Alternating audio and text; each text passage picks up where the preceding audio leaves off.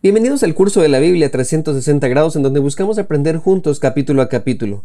Cada semana de lunes a viernes compartiremos contigo toda la información alrededor de lo que estamos leyendo como mapas, investigaciones, doctrina, reflexiones, datos, preguntas, retos y discipulado.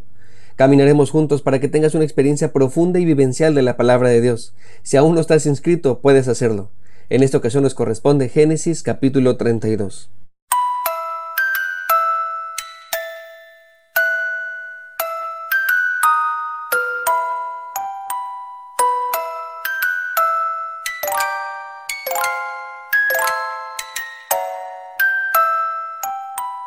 Jacob está de camino de regreso a la tierra prometida, es decir, a la casa de sus padres. Sin embargo, está preocupado porque su hermano Esaú, 20 años atrás, lo amenazó de muerte. Esa es la razón principal por la cual Jacob había ido con Labán. Dios había prometido estar con él, así que entendiendo que Jacob tiene miedo de enfrentarse a su hermano, le manda un ejército de ángeles para hacerle sentir protegido. Al parecer un campamento muy grande de ángeles, el cual estaba dividido en dos. Como es común en los encuentros en donde se manifiesta Dios, este patriarca le otorga un nombre al lugar, bautizándole con el nombre de Mahanaim. ¿Se sabe la historia del pastor gangoso que le puso su iglesia a Mahanaim?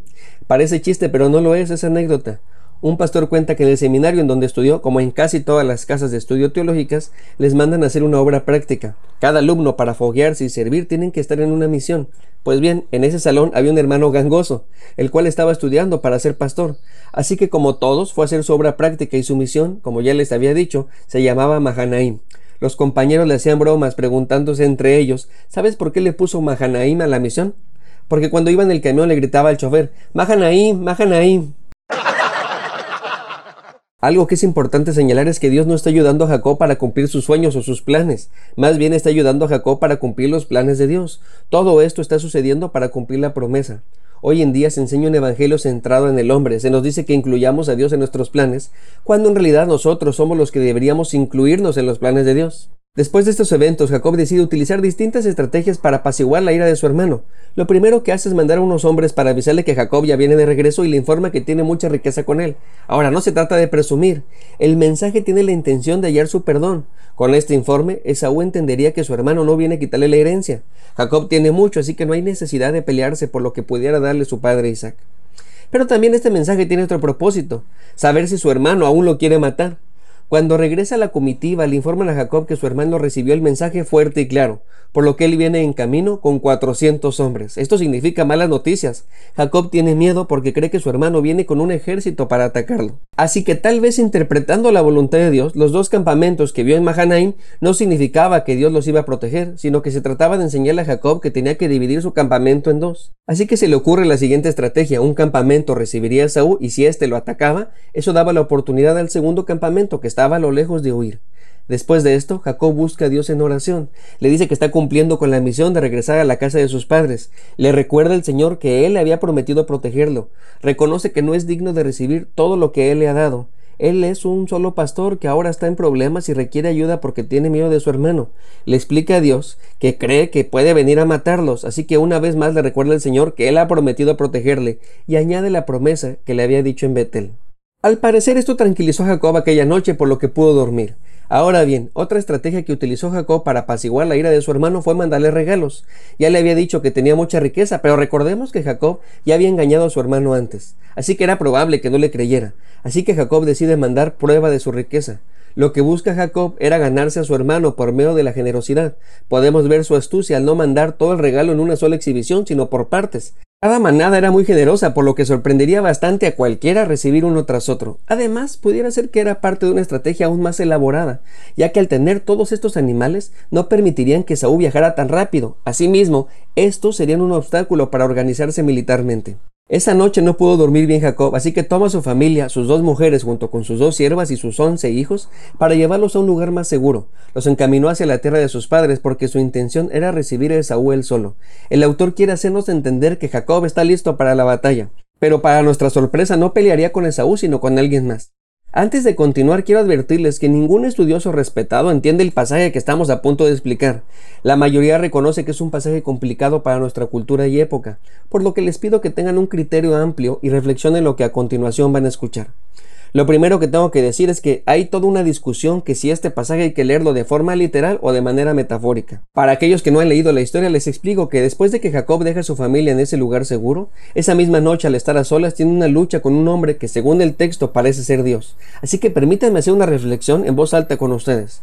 La narración no dice cuánto tiempo duró la pelea, nos dice que terminó al amanecer, pero no nos dice exactamente cuándo empezó. Sin embargo, por la forma de contarnos el evento, parece que duró mucho tiempo. También nos dicen que este varón con el que está peleando, que insisto es identificado como Dios por el mismo texto, no puede con Jacob. Por lo que conocemos de Jacob, no parece que sea bueno para los golpes, al contrario, el autor nos ha dejado claro que los gemelos de Isaac, de ellos dos, Esaú era el más rudo, y podemos decir que Jacob era el cursi.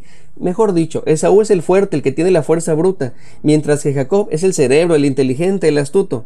Por si fuera poco, a mí no me cabe en la cabeza cómo alguien le puede dar pelea a Dios, ni el mejor luchador de la WWF, ni el mejor peleador de las artes marciales mixtas, según mis cálculos, nadie puede darle batalla a Dios.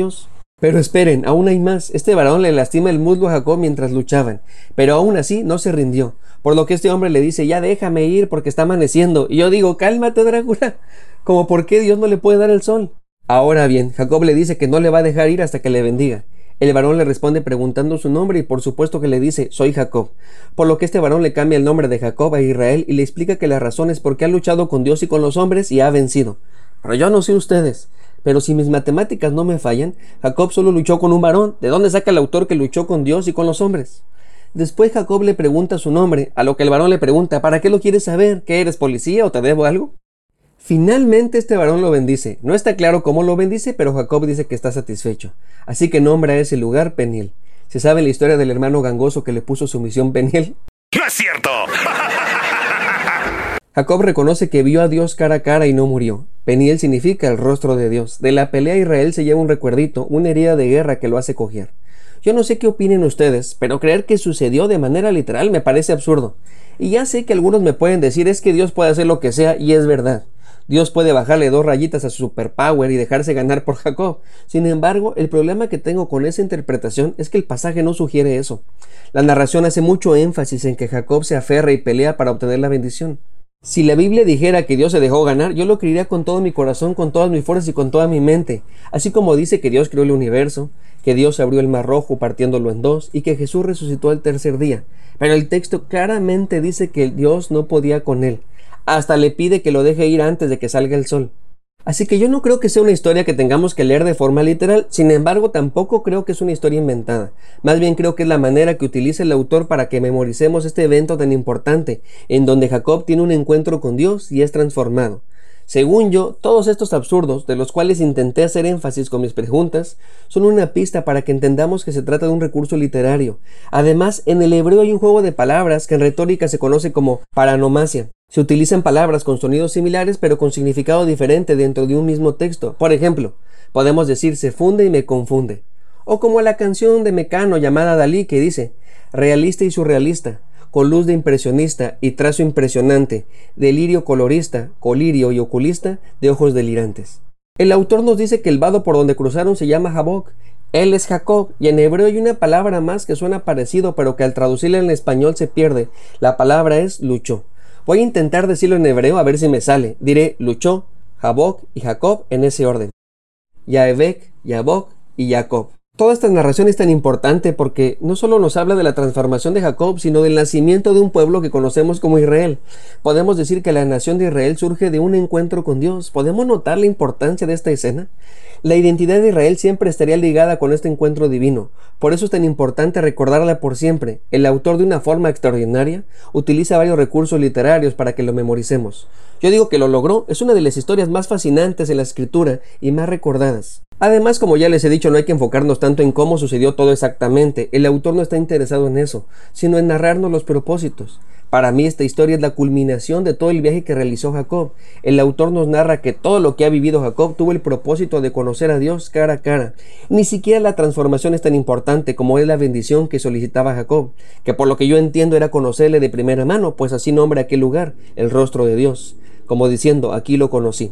Lo mismo pasará más adelante con su hijo José, también con Moisés, y así sucesivamente hasta llegar a Cristo, que es la revelación más clara de Dios. Esto quiere decir que todo lo que estamos viviendo, las luchas que tienes, las dificultades, las bendiciones y todo lo que vives, es un proceso para que conozcas a Dios. El problema es que muchos se rinden, muchos prefieren no esforzarse, no quieren luchar para seguir adelante, y como Esaú prefieren el camino fácil. Así que la pregunta es, ¿seguirás luchando hasta que por fin veas la luz o te vas a rendir en el camino? Soy el pastor Alex Unille. Dios te bendiga, que tengas un lindo día.